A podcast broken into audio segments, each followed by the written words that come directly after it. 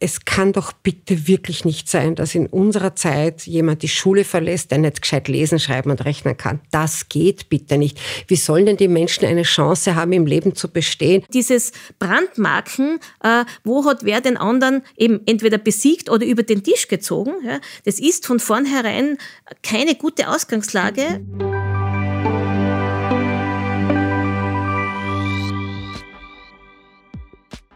Ein neues Jahr, eine neue Regierung, eine neue Ausgabe von Grundsatz, dem Podcast der Politischen Akademie der Volkspartei. Willkommen zurück nach einer kurzen Schaffenspause. Im Namen des gesamten Teams begrüßt euch, liebe Hörerinnen und Hörer, wie gewohnt Christian Gerd Laudenbach aus dem Studio der Politischen Akademie der Volkspartei im Springerschlössel in Meidling. Die Wiesenflächen vor unserem Fenster hier sind mit einer dünnen Schneeschicht bedeckt. Das Thermometer zeigt Werte um den Nullpunkt. Themen Nikolaus, Christkind und Jahreswechsel sind routiniert und professionell abgehandelt. Eure guten Vorsätze für dieses neue Jahr sind hoffentlich noch nicht gänzlich verworfen oder gar schubladisiert, um dann zum Jahresbeginn 2021 wieder ausgepackt zu werden. Wir würden es all jenen wünschen, die unsere heutige Folge von Grundsatz begleiten. Europawahl, Antisemitismus, Familienbonus, das waren unter anderem im vergangenen Jahr die Themen, die wir in unseren Sendungen behandelt haben. Oft gehört, geteilt, geliked und sehr oft downgeloadet. Dafür ein herzliches Dankeschön an euch alle und möge sich dieser Trend bitte auch 2020 fortsetzen. Mit frischem Schwung und großen Schritten starten wir hinein ins niegelnagelneue Podcast. Ja, Themen gibt's genug, passiert ist genug. Schlagwort, wie eingangs bereits erwähnt, Regierung. Unsere neue Bundesregierung und ihr Regierungsprogramm 2020 bis 2024. Das ist heute bei Grundsatz unser Thema. Der legendäre Karl Farkasch hätte gesagt, Hören Sie sich das an. Damit es in den kommenden Minuten kein Monolog meinerseits wird, hat sich mein Team um hochkarätige Studiogäste zu diesem Thema bemüht, die es, Schneefall, Windböen und Glatteis zum Trotz, Radio-like in Time zu uns in den 12. Bezirk geschafft haben. Dafür vielen lieben Dank schon jetzt. Ich freue mich ganz besonders, dass Sie uns ein weiteres Mal hier besucht, die frisch gebackene stellvertretende Generalsekretärin der ÖVP, Gabi Schwarz. Einen schönen Nachmittag. Danke ebenfalls, einen schönen Nachmittag. Und die Kommunikationsexpertin und Politikberaterin Heidi Glück. Herzlich willkommen. Schön, dass Sie sich die Zeit genommen haben, zu uns zu kommen. Schön, dass Sie da sind. Danke für die Einladung. Flotten Schritts gleich in Medias Res. Aus Verantwortung für Österreich heißt das Regierungsprogramm von Türkis-Grün das Programm der ÖVP und den Grünen für die kommenden fünf Jahre. Verantwortung übernehmen, sich der Verantwortung für die Menschen, für unser Land bewusst sein, Probleme thematisieren, Handlungsbedarf erkennen. Zwei bekanntlich doch recht unterschiedliche Parteien bilden diese unsere neue Regierung. Auf diese Unterschiedlichkeit wurde in den vergangenen Wochen in so gut wie allen Medien des Landes hingewiesen.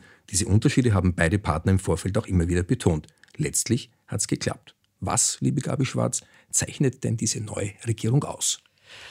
Ich würde sagen, auch aufgrund der Tatsache, zuerst muss ich mich für meine Stimme entschuldigen. Die ist dem Winterwahlkampf im Burgenland geschuldet. Der ist ein bisschen frisch. Ähm, ja, zu den Verhandlungen muss ich sagen, ich habe ja 2017 schon verhandelt und 2019. Es ist wesentlich detailreicher gewesen. Wir haben wesentlich mehr diskutiert. Das war auch die große Umstellung für uns, dass einfach die Dinge ausdiskutiert wurden bis zum letzten Punkt und komme. Ich halte das für sehr vernünftig, gerade wenn zwei Welten aufeinandertreffen. Das eigentlich für mich Spannende war das, wie kann man zu einem Ergebnis kommen, wenn man sich gut akzeptiert, wenn man den anderen gut leben lässt und sich trotzdem dazu committet, ein gemeinsames zu finden. Und ich glaube, das ist uns sehr gut gelungen, egal auf wie viele Seiten, aber dieses Verständnis füreinander und das Verhandeln mit Anstand, Respekt und Wertschätzung, das haben wir gut hinbekommen. Hat zu dem Ergebnis geführt, das jetzt am Tisch liegt zu diesen 326 Seiten. Wie sieht das die Politikberaterin Heidi Glück, Türkisgrün? Die Palette der Reaktionen von Herrn und Frau Österreicher, die waren ja doch wenig überraschend, von Vorschusslorbeeren über Skepsis bis hin zu lassen wir es jetzt einmal arbeiten. Gut beraten, die Regierung einmal arbeiten zu lassen? Ja, selbstverständlich. Das erwartet sich vermutlich auch die Bevölkerung. Aber ich glaube, es gibt drei markante ähm, Differenzierungsmerkmale, die diese Regierung ausmachen, die es in der äh, Geschichte Österreichs so in der Form noch nicht gegeben hat. Der erste Punkt wäre für mich, sie ist die erste konservativ-grüne Regierung in Österreich und damit auch eine der allerersten in Europa. Ähm, wird hier auch als eine Art politisches Role Model gesehen, insbesondere auch sozusagen für diese Regierungskonstellation auch aus dem Blickwinkel von Deutschland. Ähm, zweitens, sie deckt ähm, die beiden großen Zukunftsthemen unserer Zeit ab. Auf der einen Seite die Sicherung des Wohlstands und auf der anderen Seite den Schutz der Umwelt und das Klima. Ähm, und beide sind in dieser Konstellation konservativ oder türkis, grün, wie wir es nennen, eigentlich gut abgebildet. Und das macht sie auch so zukunftsweisend. Ja. Auch das Megathema Migration ist ein zentrales, ja, wesentlich von der ÖVP repräsentiert, birgt natürlich ein gewisses Konfliktpotenzial, ja, ähm, das man allerdings ausräumen kann, ähm, was man am Beispiel der Sicherungshaft sieht. Ja. Und als dritten Punkt würde ich noch nennen, ähm, was mich besonders freut, dass äh, die türkis-grüne Regierung erstmals mehr Frauen als Männer im Regierungsteam hat und damit natürlich auch ein sehr starkes Signal an die Führungsrolle von Frauen in der Politik aussendet. Also auch das eine Vorreiterrolle, was das Thema Frau in der Politik angeht. So würde ich das sehen, ja. Mhm. Ich weiß nicht, wie du das siehst, Heide, aber mir ist das aufgefallen. Es ist wirklich Österreich wieder mal die kleine Welt, wo die große Probe hält, eine Pioniertat, wenn man so will. Und es ist ja mehr als eine Probe. Äh, Europa, auch die Medien in Europa haben äußerst positiv reagiert. Was mich so irritiert hat, war gleich am Anfang dieses reflexartige Hinhauen von allen möglichen Seiten. Unter dem Motto, das kann ja alles nicht funktionieren und das sind so gegenseitig. Wer sagt das? Wer sagt das, dass man, wenn man vernünftig miteinander umgeht, es nicht doch schaffen kann? Und statt sich die Dinge anzusehen, die in diesem Regierungsprogramm, die du erwähnt hast, wirklich wichtig sind und zukunftsweisend sind, hat man erst einmal die zerlegt, wo man glaubt hat, man findet Angriffspotenzial. Und ich finde das so bedauerlich. Das ist so typisch österreichisch und das nervt mich manchmal wirklich. Ich glaube, dieses Arbeiten lassen, das war auch mein Appell an alle anderen, lasst uns einmal arbeiten und ihr werdet sehen, dass da wirklich viele Dinge drinnen sind in den nächsten fünf Jahren, die Österreich definitiv weiterbringen können. Aber dieses Hinbecken war jetzt nicht überraschend. Na, das ist, also ich bin alt genug, um das zu wissen, dass das immer wieder passiert, wie gesagt, reflexartig. Wir halten uns da ja sehr zurück mit dem Anpatzen, aber bei den anderen funktioniert das immer noch. Was unterscheidet jetzt die Frage an beide? Das 328 Seiten, das haben wir heute schon gehört, umfassende Regierungsprogramm von jenen Programmen vergangener Tage. Wodurch hebt sich diese neue Regierung von früheren ab? Ähm, also auf der einen Seite, es gibt Kontinuität in Fragen von Wirtschaft, Wirtschaftsstandort, Sicherheit, aber es gibt auch neue Ansätze in den Bereichen Umwelt- und Klimaschutz.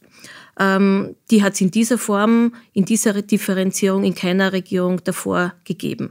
Äh, und, und das ist das, was die Gabi schon auch angesprochen hat, diese neue Arbeitsweise, die man oder diese letztlich auch ähm, Kultur, die man, mit der man äh, das Regierungsprogramm gemeinsam erfüllen möchte, diese neue Philosophie, dass beide Parteien sozusagen ähm, Gestaltungsfelder haben, in denen sie ihr eigenes Profil schärfen können auf der einen Seite, aber natürlich auch ihre Wahlversprechen umsetzen können.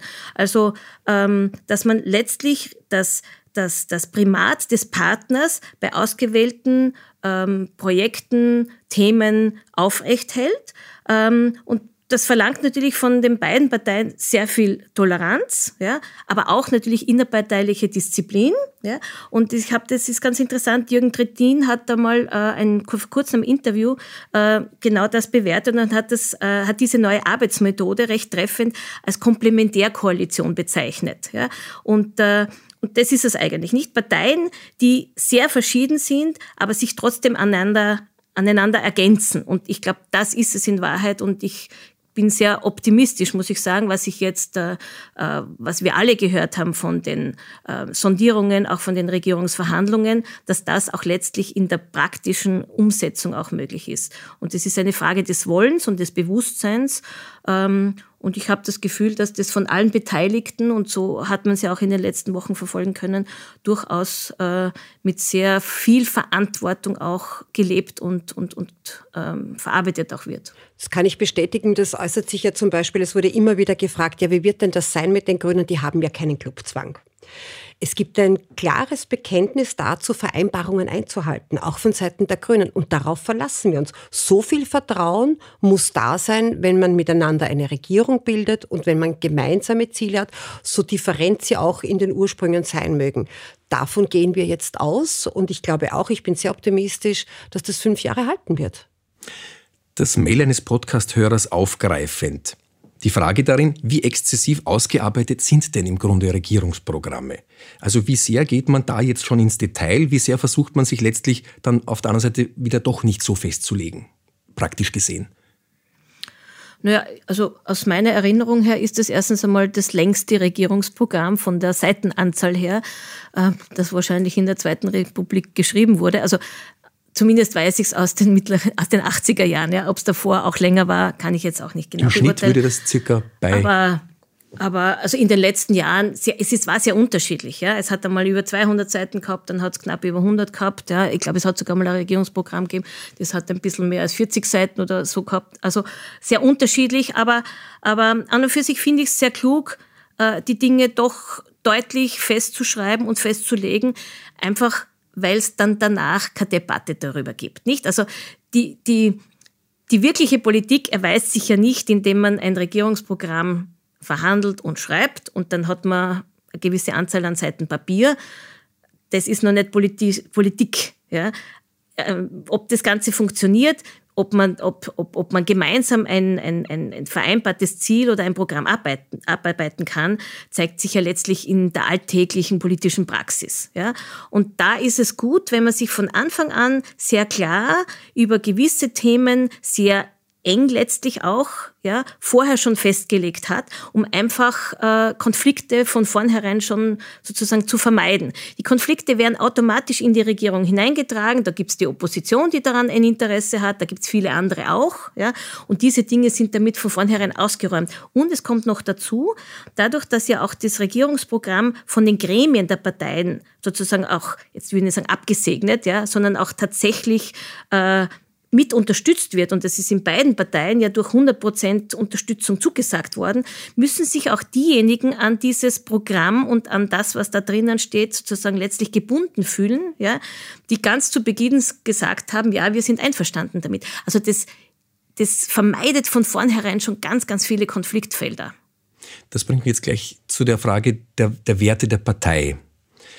Die Politische Akademie hier in Meidling, in der wir uns jetzt gerade für unsere Podcastaufnahme befinden, das Wertezentrum der Volkspartei, fragt sich natürlich vor allem, welche Wertebasis trägt dieses Programm?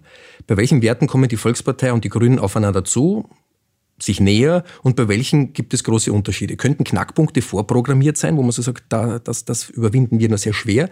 Und sind diese unterschiedlichen Ansätze dann auch langfristig unter einen Hut zu bekommen im Sinne einer, man könnte vielleicht sagen, Regierungsnachhaltigkeit? Mir würden jetzt ad hoc keine Dinge einfallen im Regierungsprogramm, die unserer christlich-sozialen Einstellung wirklich widersprechen würden. Alleine die Tatsache, dass sich alle Grundzüge der ökosozialen Marktwirtschaft von Josef Riegler wiederfinden, ist für mich ein äußerst positives Zeichen. Der Begriff der Familie, es ist uns gelungen, den Familienbonus sogar noch zu erhöhen.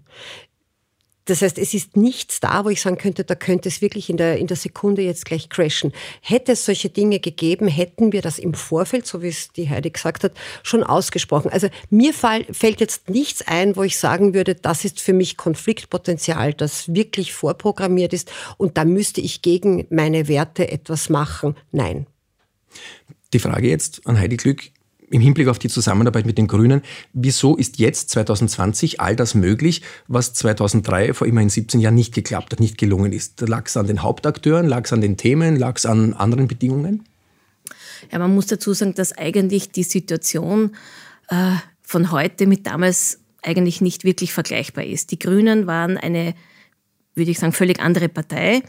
Ähm, die Schwerpunkte der Grünen waren auch nicht so klar ausdefiniert, wie sie jetzt sind. Ähm, die Stärke der Grünen lag in erster Linie in der Wiener Landesorganisation. Das war eine sehr, würde ich jetzt einmal sagen, wir nennen das Fundis, ja, also wirklich sehr ideologisch fundamentalistische Gruppe, die nicht nur inhaltlich ähm, sehr wenig konform gehen wollte mit den Vorstellungen der ÖVP, sondern die aus Prinzip keine Koalition mit der ÖVP zulassen wollten. Das war natürlich für Van der Bellen und seine Verhandler äh, ganz, ganz schwierig damals. Ähm, und insofern kann man das auch nicht mehr vergleichen. Die Grünen sitzen mittlerweile in den Landesregierungen. Sie haben auch gelernt, einen Kompromiss äh, kommunizieren zu können. Ja, sie haben eine Regierungserfahrung, zumindest auf Länderebene, und aus meiner Sicht sind sie auch äh, heute wesentlich professioneller und besser aufgestellt. Also das ist ein, ein großes Verdienst äh, von Werner Kogler, dass er äh, vielleicht war es auch ein bisschen die Schockwirkung, ja, 2017, wie sie aus dem Parlament gefallen ist. Das ist muss für jede Partei letztlich sozusagen, das ist die Existenzfrage, die ja damit sozusagen irgendwie äh, ganz massiv angesprochen war. Und und und ich glaube dass er, dass das auch ein gewisses ein gewisser Pragmatismus bei den Grünen heute verstärkt vorhanden ist. Das heißt, muss nicht heißen, dass man seine Grundsätze aufgibt, aber pragmatisch zu sein heißt einfach in, einem, in einer Demokratie ähm, die Grenzen des anderen auch zu akzeptieren, auch einzuschätzen zu können und wenn das, ähm, wenn eine Koalition von zwei so unterschiedlichen Partnern funktionieren soll, dann geht das nur äh, nach der Prämisse Leben und Leben lassen. Ja, äh, und das, glaube ich, haben die Grünen äh, diesmal verstanden. Ja, damals war das einfach, war es halt auch nicht so. Äh, und man hat ja auch gesehen, dass äh, also bei einer Zustimmung von was 93 Prozent beim Bundeskongress, ich glaube, das hat sich selbst ein Grüner wahrscheinlich heute nicht vorstellen können, dass das machbar ist. Das zeigt aber auch, dass auch in der grünen Basis die, der Wille zu regieren und auch einmal zu zeigen, dass sie auch, wir können auch regieren, ja, dass das wesentlich stärker verankert ist, als es noch 2002, 2003 gewesen ist. Und das hat sich auch im Zuge der Gespräche und Verhandlungen durchaus herausgestellt, es gab so viele Vorurteile, aber von beiden Seiten. Mhm. Was, was, was Parteiideologie etc. betrifft. Und waren wir halt die Schnösel und das waren die Fundis und so. Und das hat sich dann aber im Laufe der Gespräche wirklich geklärt und geebnet. Der Gust Wöginger, unser Clubobmann, der eine hervorragende Rolle gespielt hat, der sowohl mit Birgit Hebein als auch mit Sigi Maurer mittlerweile wirklich extrem gut zurechtkommt. Und ich glaube, darauf kommt ja an. Das ist genau das, was die Heidi gemeint hat. Der Wille, etwas zu bewegen, war von beiden Seiten da. Und der Wille auch, eventuell Vorurteile zu revidieren. Und das spüre ich schon sehr deutlich. Also der Umgang miteinander ist ein anderer geworden. Und das begrüße ich sehr. Und das ist auch das Fundament, auf dem man gut miteinander arbeiten kann. Demnach keine Basis für das Argument der Oppositionsparteien. Die Grünen hätten sich da über den Tisch ziehen lassen, sehr viele von ihren thematischen Überzeugungen geopfert, um dieser neuen Regierung anzugehören. Das kann ich nicht erkennen, ehrlich gesagt. Ähm, also ich bin ja sehr froh, ähm, dass dieses Spiel, das es immer gegeben hat, äh, wenn zum Beispiel ähm, ÖVP und SPÖ verhandelt haben. Ja? Äh, jetzt nicht nur, nicht nur bei Regierungsverhandlungen, sondern auch sonst, da ist immer darum gegangen, wer hat wen besiegt. Ja, wer hat dieses Match gewonnen? Ja, und ich glaube, dass es grundvernünftig ist, dass man genau das diesmal vermieden hat. Es geht nicht drum, wer als Sieger äh, aus einer Verhandlungsrunde oder aus, einem, aus einer Diskussionsrunde aussteigt, ja, sondern es geht eigentlich darum, wo findet sich in einem gemeinsam formulierten Projekt jeweils der eine und der andere wieder. Nicht? Also das ist ja, das ist ja der Kern und der Nukleus der Demokratie heißt Konsens. Ja, also wo finde ich mich mit als ÖVP in diesem Thema X, seien wir jetzt sagen wir, bei der Pflegefrage, was war der ÖVP wichtig? Besonders ein Anliegen, ja, dass das in der Reform, wie auch immer drinnen, drinnen steht und vorkommt, ja. Und die Grünen sollen sagen können, und was war den Grünen besonders wichtig, ja. Und dass jeder zeigen kann, dass jeder sozusagen von seinen Positionen, seinen Standpunkten, dass man das vereinen kann, ja. Und dass das geht und dass das durchaus machbar ist. Da geht's nicht um Siegen oder Verlieren. Nicht? Und dieses Brandmarken, äh, wo hat wer den anderen eben entweder besiegt oder über den Tisch gezogen, ja, das ist von vornherein keine gute Ausgangslage, ja, wenn man sehr unterschiedliche Positionen auf einen Nenner bringen will. Und der Sebastian hat es ja sehr, sehr, sehr, sehr gut formuliert, dass er gesagt hat, uns ist es nicht darum gegangen, um den kleinsten gemeinsamen Nenner zu finden, ja, sondern die die, die, die breite Basis, wo sich jede Partei selber aber auch wirklich verwirklicht sehen kann. Ja, das, ich habe schon gesagt, heißt sicher Disziplin und Toleranz. Aber wenn diese Werte gelebt werden, auch in der Politik, und ich glaube, dass das vielen, vielen Menschen ein großes Anliegen ist, ja, und äh, das haben sich beide Parteien als Wertegrundsätze sozusagen auch mitgegeben. Und ich glaube, das ist eine gute Ausgangslage dafür, dass das auch ein nachhaltiger ist, nämlich die darauf abzielt, dass die beiden länger als eineinhalb Jahre miteinander arbeiten können. Ich habe da einen sehr guten Kommentar gelesen vom Guido Tatarotti, wo es darum gegangen ist, um die Diskussionskultur in Österreich.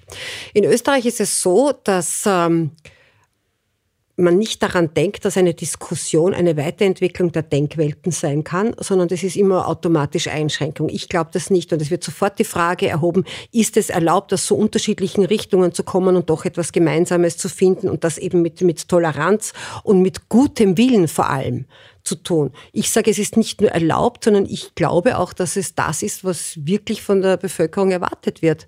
Dass wir das, was wir niedergeschrieben haben, auch umsetzen, ohne Diskussionen, ohne großartige intern. Ja, selbstverständlich, das war immer der Fall. Intern wurde immer diskutiert. Aber nach außen hin auch gemeinsam uns dazu bekennen, was im Regierungsprogramm steht.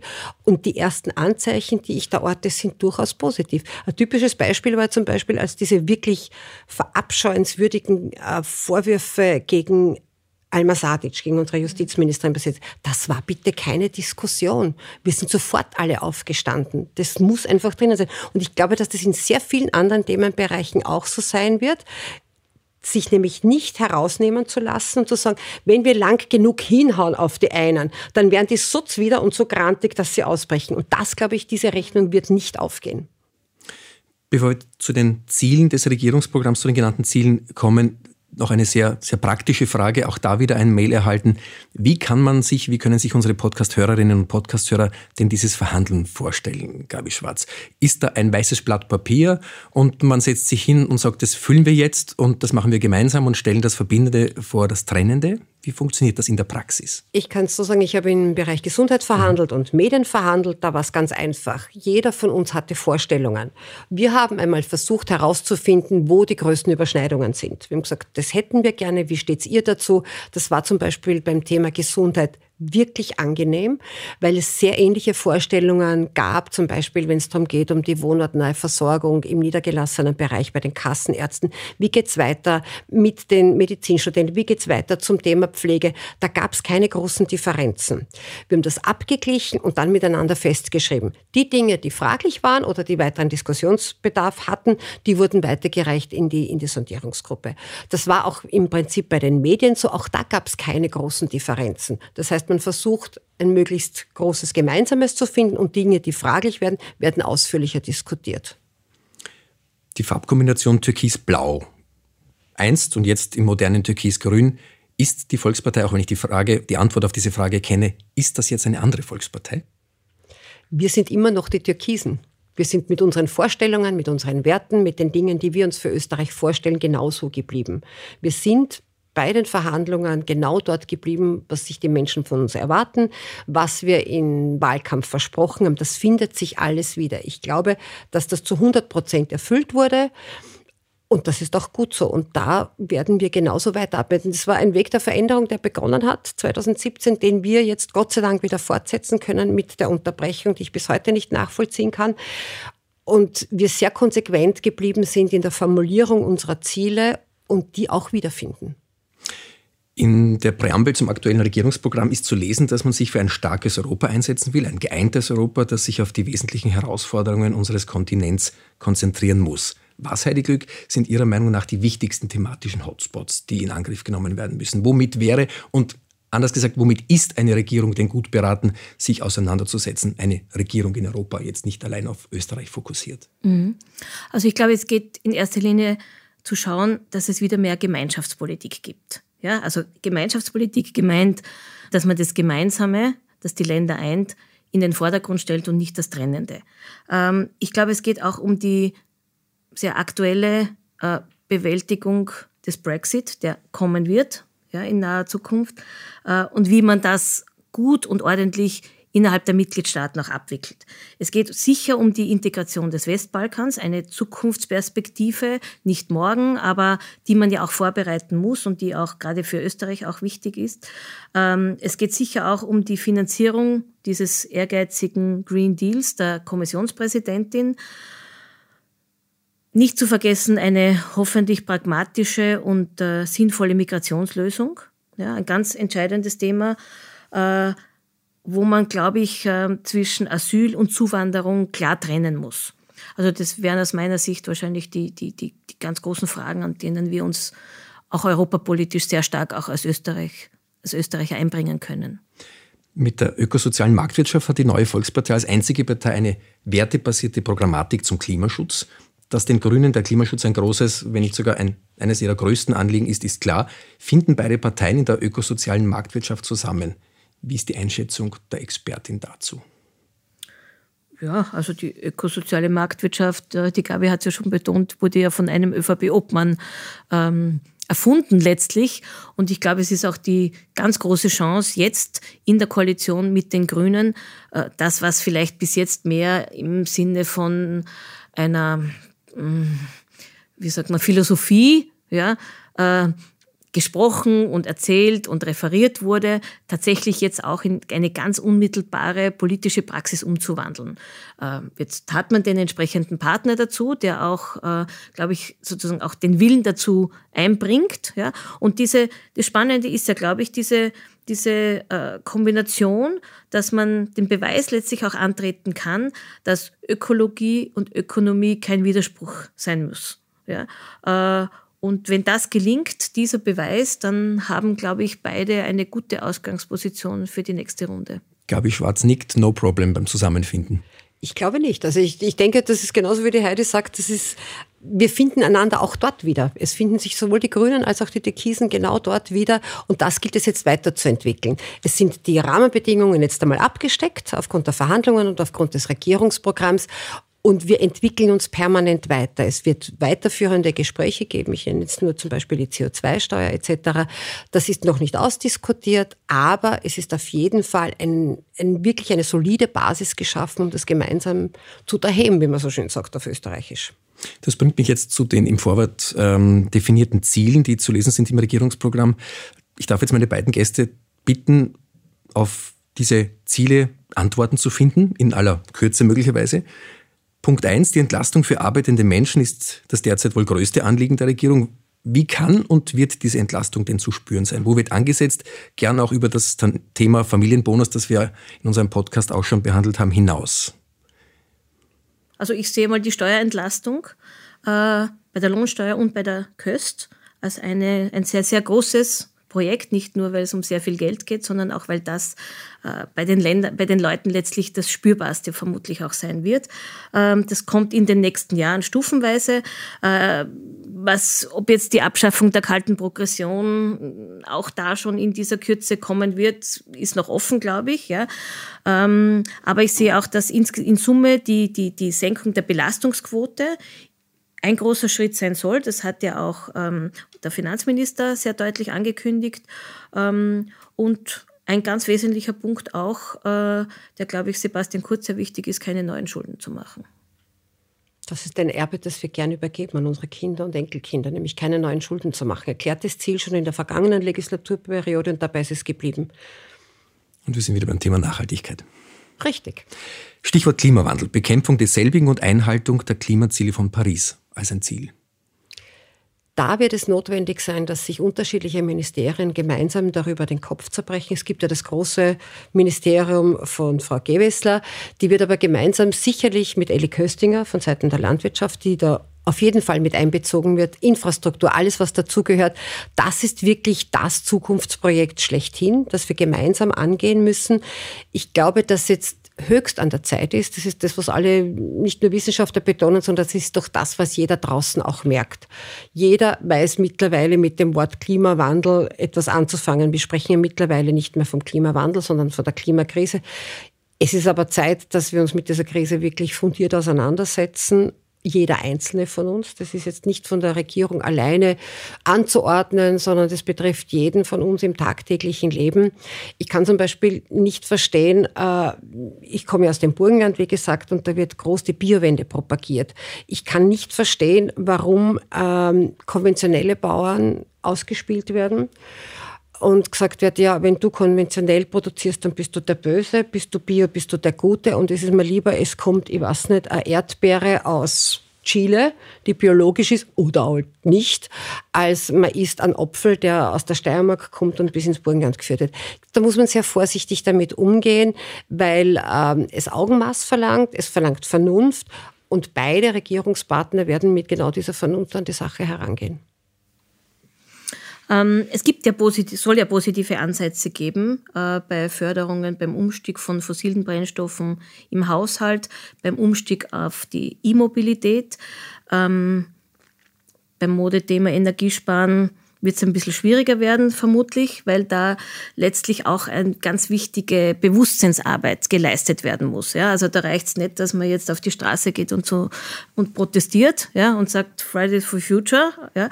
sondern da geht schon auch darum, dass letztlich es darum geht, äh, ein Bewusstsein dafür zu entwickeln, dass jeder Einzelne seinen quasi ökologischen Fußabdruck ja, machen muss und für den ja auch selber verantwortlich ist. Ja. Ähm, da kann die Politik Anreize schaffen dafür, aber da ist es letztlich ein, ein Mentalitätswandel, ja, bei uns allen Betroffenen selber, ja, von den Jugendlichen bis zu den Senioren, sage ich jetzt einmal. Äh, und da werden wahrscheinlich auch die Grünen allein nicht stark genug sein. Ähm, aber da kann natürlich schon die Politik, indem sie das Thema einfach aufgreift, ja, durchaus auch, finde ich, von, vom Einzelnen auch durchaus etwas verlangen. Was man, glaube ich, sich abschminken muss, ist, ja, dass äh, wenn wir das alles erreichen wollen, ja, was auch grüne Bewegungen fordern oder verlangen, ja, dass das alles zum Nullkostentarif geht. Also dass da wenn, da wird es nicht gehen ohne persönliche Einschränkungen, aber die muss sich jeder letztlich für sich selber auch definieren. Und letztendlich haben wir auch Eigenverantwortung in unseren Werten. So ist es, genau. Auch dazu hatten wir bereits das Thema in unserer Podcast-Serie.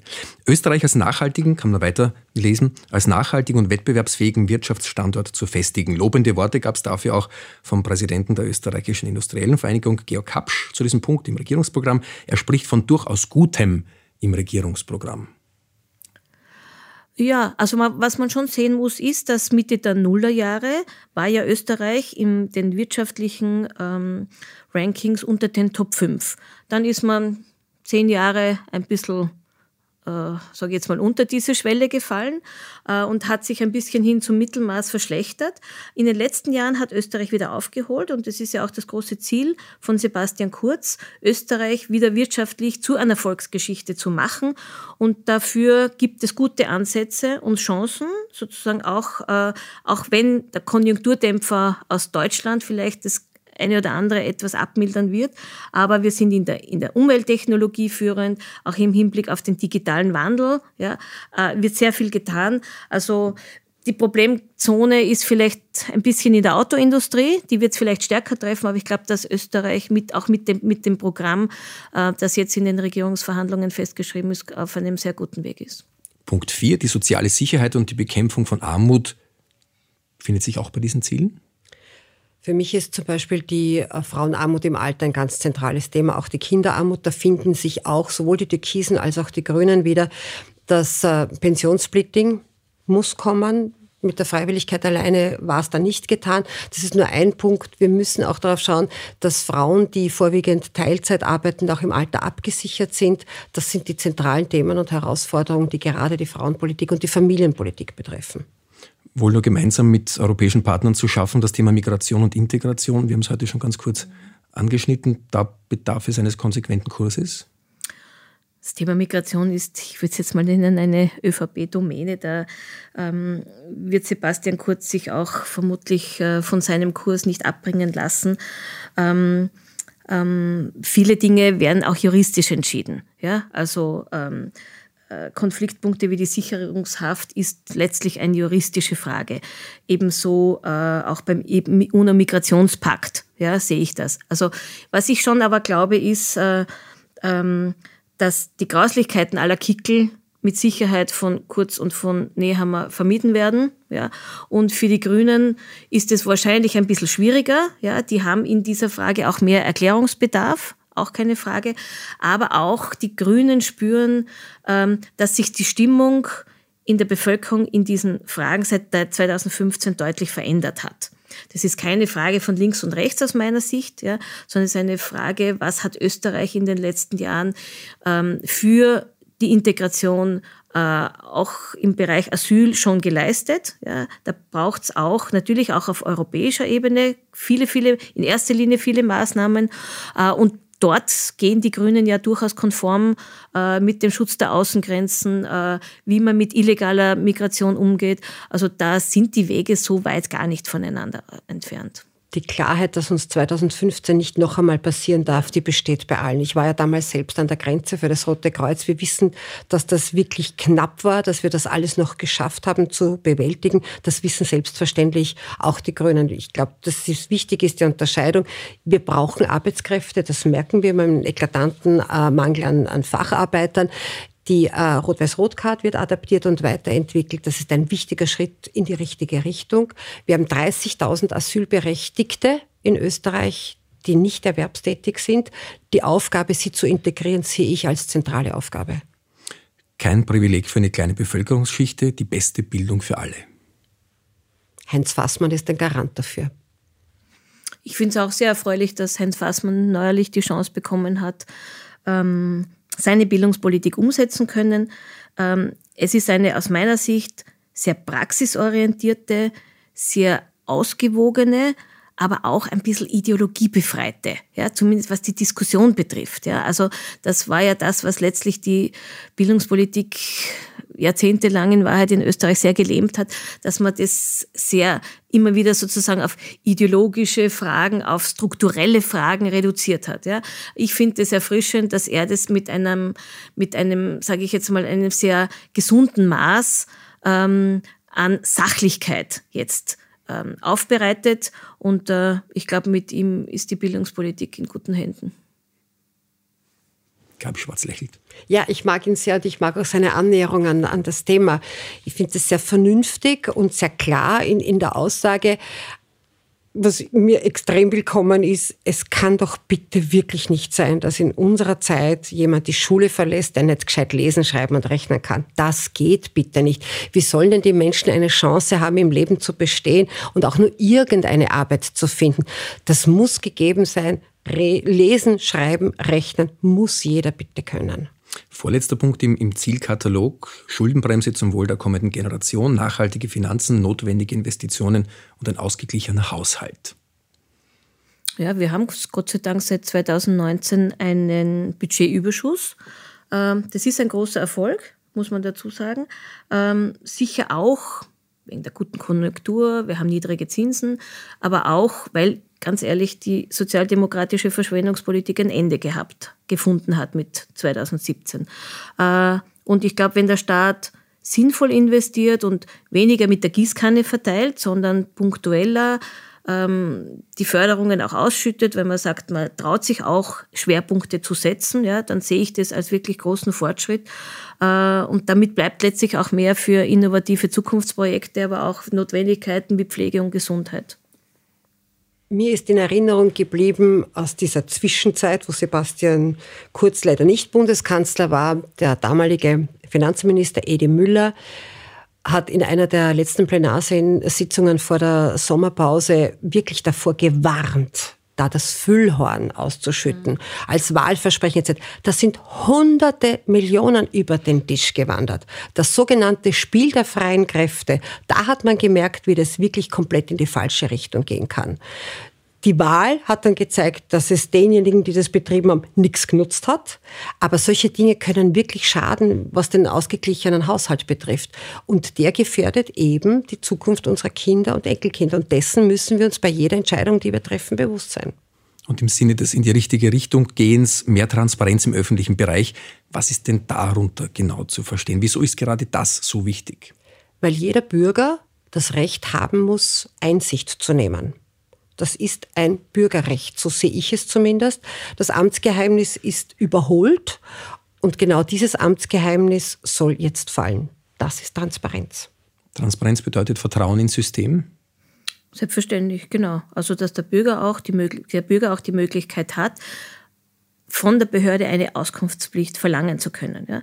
Ich glaube allerdings, dass das Thema Transparenz noch ein bisschen weitergeht, ähm, wenn es um die Postenbesetzung geht. Ja? Und wenn künftig die Qualifikation ja, stärker betont wird und im Vordergrund steht, dann tut das, glaube ich, auch den betroffenen Managern gut.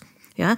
Weil die ja auch letztlich äh, sozusagen dann in eine Ecke getrieben werden, ja, äh, wo in der öffentlichen Kommunikation und der öffentlichen Meinung ja, dann sozusagen die Herkunft oder mit wem sie gerade befreundet sind oder bekannt sind oder aus welcher Ecke man kommt, ja, im Vordergrund in der Diskussion steht und nicht so sehr die Kompetenz, die die Leute eigentlich mitbringen. Und ich gehe mal davon aus, auch das gilt auch für die Vergangenheit, dass in den allermeisten Besetzungen ja, äh, trotzdem die Menschen ihre Kompetenz in erster Linie eingebracht haben. Ja? Und nicht unbedingt die Frage oder die, die, die, das Ausschlaggebende war, ob der jetzt schon seit weiß ich nicht wie vielen Jahren äh, ein Befürworter der ÖVP-Politik oder einer anderen Partei, Partei gewesen ist. Qualität zählt, auch in diesem Fall. Darf eines nicht vergessen, in diesen hohen Managementfunktionen ist die Verantwortung auch dementsprechend groß. Die halten ja auch ihren Kopf hin dafür. Und wir sind gut beraten, dort Menschen hinzusetzen, die sich dieser Verantwortung bewusst sind, die die nötige Expertise und Kompetenz mitbringen und bin da ganz bei Heide Glück. Das muss das Ausschlaggebende sein. Das ist etwas, was ja halten muss, länger als manchmal sogar eine Freundschaft. Mhm. Und ich glaube sicher, also da, ganz ehrlich, da haben wahrscheinlich auch die Grünen ein großes Interesse gehabt und Dampf gemacht in den Regierungsverhandlungen. Und ich bin ziemlich überzeugt, das wäre mit der SPÖ so nicht gegangen. Wir dürfen daher vertrauen darauf, dass wir uns in fünf Jahren zusammensetzen und darüber sprechen, wie die vergangenen fünf Jahre waren und die Mundwinkel werden oben bleiben. Hoffentlich. ich würde mich freuen. Gabi Schwarz, Heidi Glück, dann danke ich an dieser Stelle ganz besonders herzlich dafür, dass Sie heute bei uns waren, im Studio der Politischen Akademie in Meidling. Ihnen beiden Kraft, Freude und Energie in nächster Zeit bei all Ihren Aufgaben und Ihrem Tun. Ich würde mich freuen, wenn wir einander wieder einmal im Springerschlössel zu Aufnahmen gegenüber sitzen. Ein gutes Nachhausekommen und einen schönen Abend. Vielen herzlichen Dank. Dankeschön.